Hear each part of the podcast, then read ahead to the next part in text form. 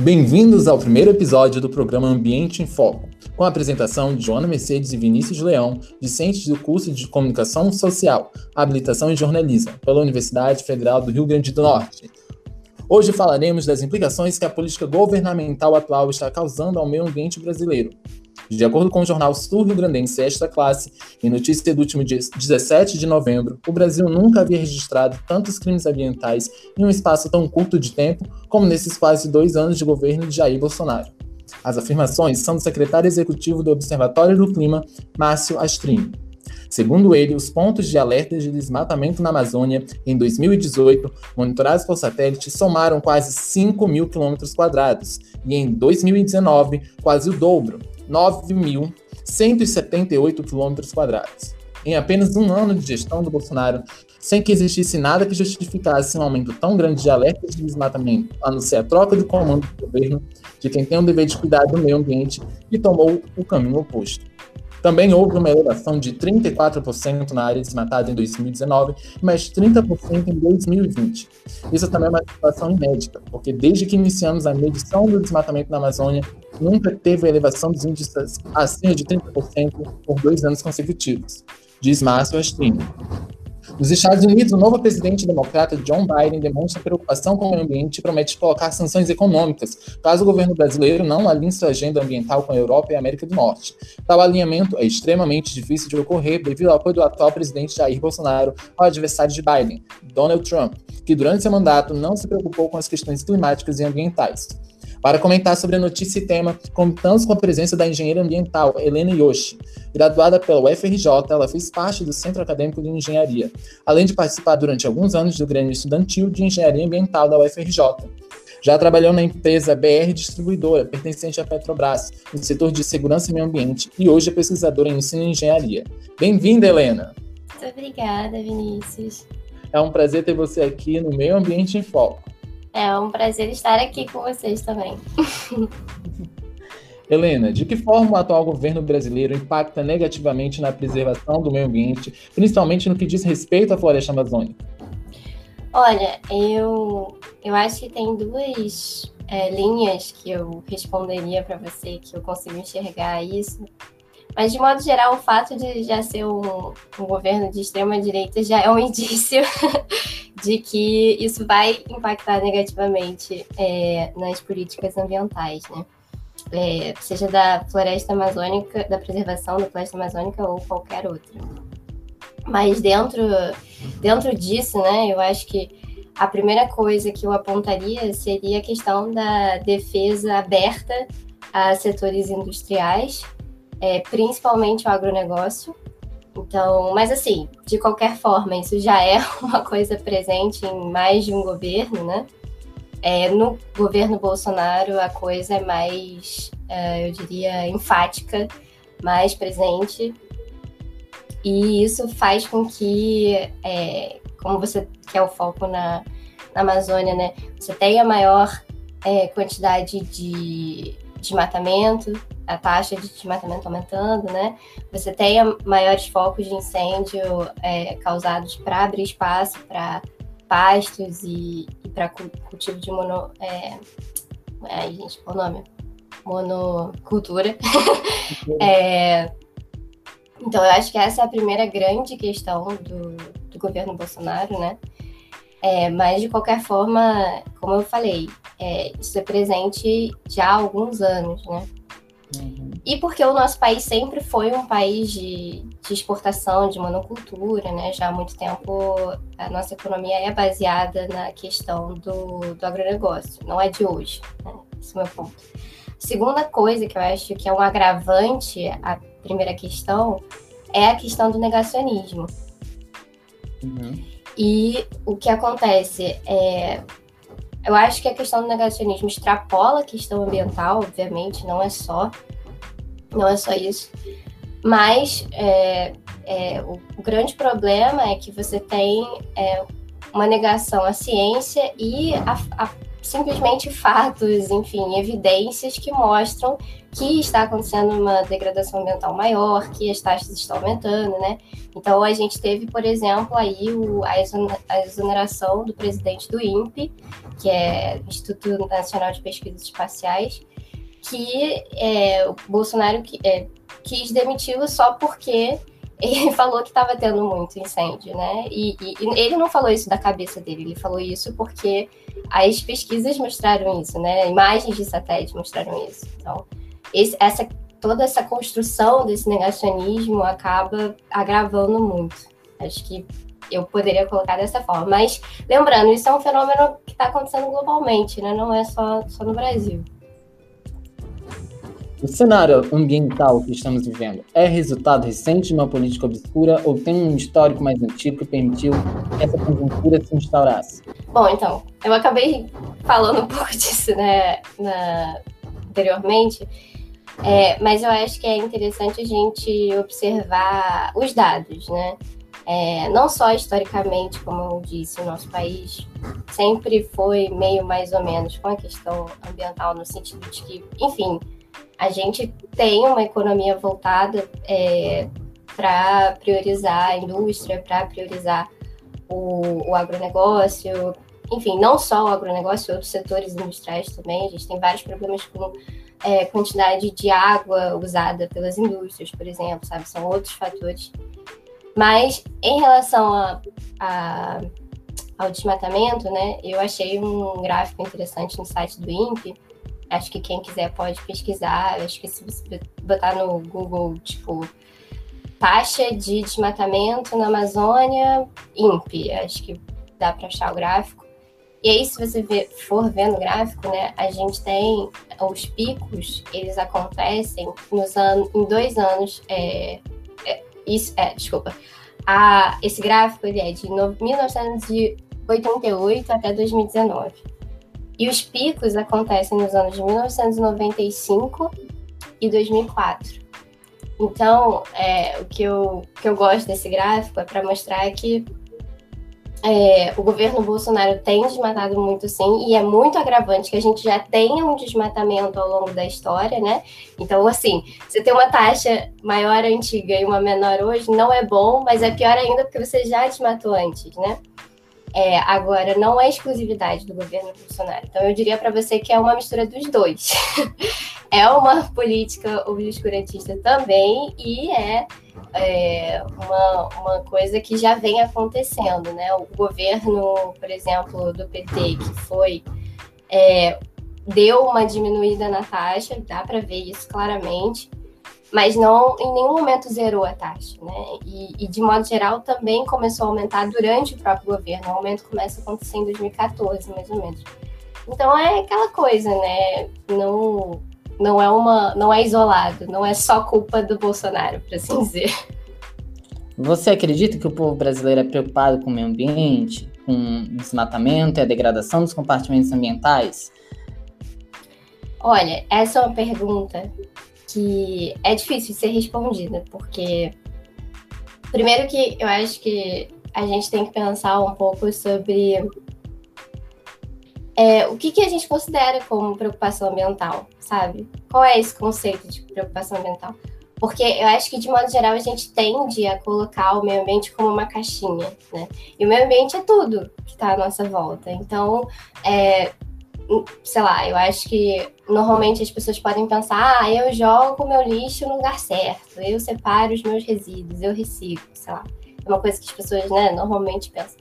Mas o meio ambiente é tudo. Então, quando você sai para o seu trabalho e tem poluição, sabe? Quando você é, bebe a água do seu filtro, ela vem de algum lugar que foi poluído ou não poluído e enfim, tem toda uma rede de tratamento para você beber essa água. Então, o ambiente é, é, tá ligado intrinsecamente com a gente, né? Então, eu acho que a gente só não consegue reparar isso. Mas eu não acho que isso seja culpa das pessoas. Eu acho que é a forma como a gente aprende isso, né? Então, acho que é uma pergunta muito, muito complicada de se responder sim ou não. O que eu acho que acontece é que existe uma, uma é, como se diz, não é uma força, mas assim, uma vontade que as pessoas não pensem sobre isso, que as pessoas. É, ou, ou melhor, que elas pensem, mas que elas pensem o seguinte: que bastando eu separar o meu lixo, tá tudo certo. Entendeu? E eu acho que não é isso que, que é efetivo, né? É, então, eu acho que as pessoas muitas vezes até são preocupadas, mas elas não são incentivadas a isso. Ou elas fazem isso muito de uma forma muito pessoal, sabe? Do tipo, ah, eu tive, eu, e eu tô falando de eu mesma, né? Eu, Helena, tive uma criação em que isso foi uma preocupação, que isso é, me gerou alguma coisa para estudar isso. Agora, a maioria das pessoas não é assim. A gente não tem políticas governamentais para que isso seja colocado nas escolas, por exemplo, como uma disciplina, sabe? Então, acho que de modo geral é complicado dizer sim ou não, mas, enfim, eu acho que tem, há uma preocupação, mas que é difícil de de a gente medir, sabe? É, existe uma problemática muito forte com relação às fake news no Brasil, né? Que acaba por influenciar a visão que os brasileiros têm sobre o meio ambiente, por exemplo. Um exemplo foram de que o Pantanal pegou fogo porque as pedras de lá esquentam ou que ONGs colocaram fogo de propósito. Existem ferramentas que possibilitem o desenvolvimento de uma maior consciência ambiental para que as fake news como essas sejam desmentidas? Então, é o que eu estava falando, né, sobre a questão do negacionismo, que isso é um agravante muito forte, eu acho, na, na questão da degradação ambiental, porque de fato você vai ter aí um monte de gente é, defendendo né, o governo, falando não, claro que não, não é, não é isso que está acontecendo, o aquecimento global não existe porque tá frio, sei lá onde, enfim, várias declarações bizarras que a gente já ouviu por aí, de, não só de Bolsonaro, mas de Bolsonaro em si. É, mas eu acho que isso tem a ver também com, com a questão de se entender o, o meio ambiente como uma questão é, de uma totalidade, né? Da gente enxergar o problema de forma total. Ou seja, eu acho que para você melhorar uma consciência, a consciência ambiental nesse sentido, você precisa melhorar a consciência como um todo. Então, assim, é, eu acho que a gente tem que começar a pensar em como fazer com que as pessoas entendam que o problema não está só na degradação ambiental, está nessa questão do negacionismo, está nessa questão. Isso tem relação clara com um governo de extrema-direita, isso tem relação com um governo que prioriza certos grupos a outros, e claramente, e faz isso abertamente, que isso não deve ser, é, não deve ser legal, não deve ser permitido, né?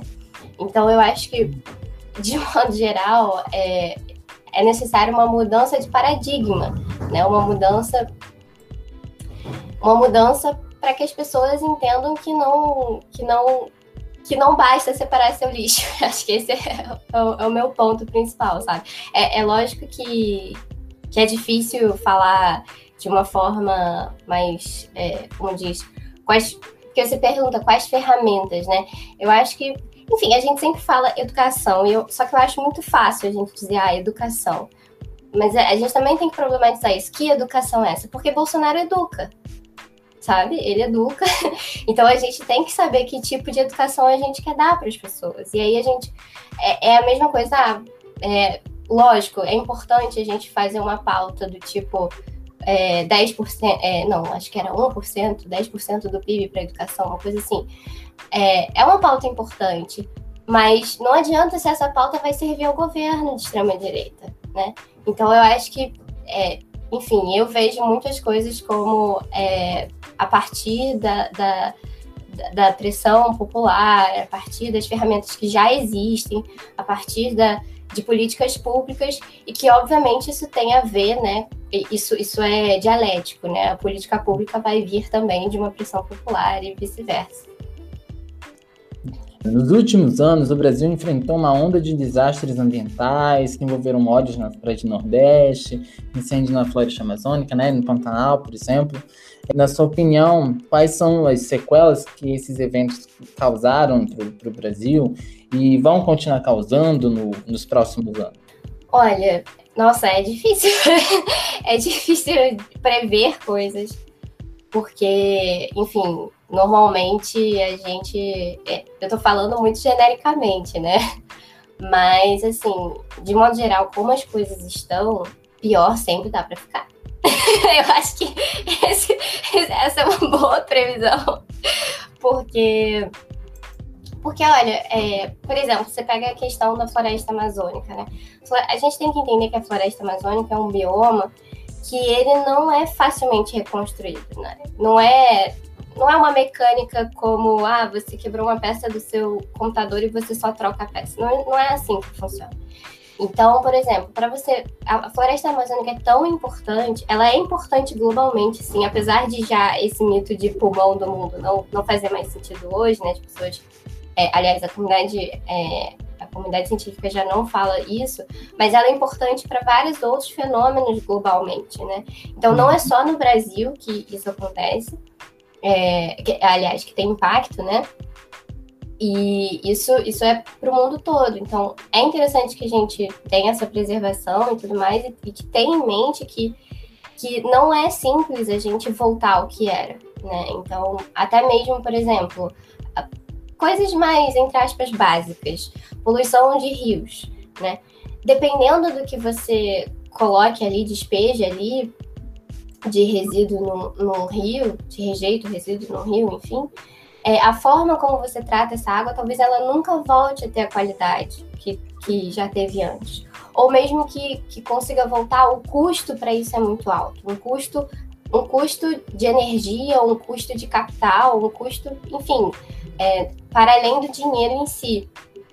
Às vezes não vale a pena também. Então, é, eu acho, é, aliás, vale a pena, eu acho que sempre vale, mas aí a gente tem que também medir isso em termos ambientais, sabe? Porque você vai estar tá gastando energia, e de onde vem essa energia? Essa energia não cai do céu, essa energia veio de, sei lá, hidrelétrica, que inundou espaços, que tirou populações ribeirinhas e comunidades indígenas, então tudo está concatenado, né?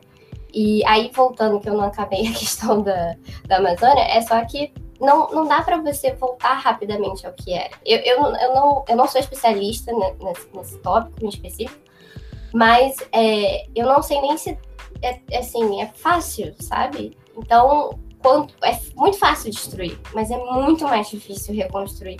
Porque isso tá lá há milhões de anos, sabe? Então, aliás, milhões eu não sei, gente. Acho que milhares é melhor dizer. mas, enfim, é, então, assim, as consequências para isso são diversas, né? Tanto em termos de escassez de água, escassez de recursos de modo geral, né? A Amazônia também é responsável por manter muito do, do, da, nossa, da, da nossa malha hidroviária, pelo menos ao norte, mas assim, não duvido que represente isso para outros, é, para outros momentos, para outros momentos, para outros espaços. Então, assim, é, eu acho que sempre dá para piorar e eu não vejo com muito bons olhos o futuro se continuar dessa forma.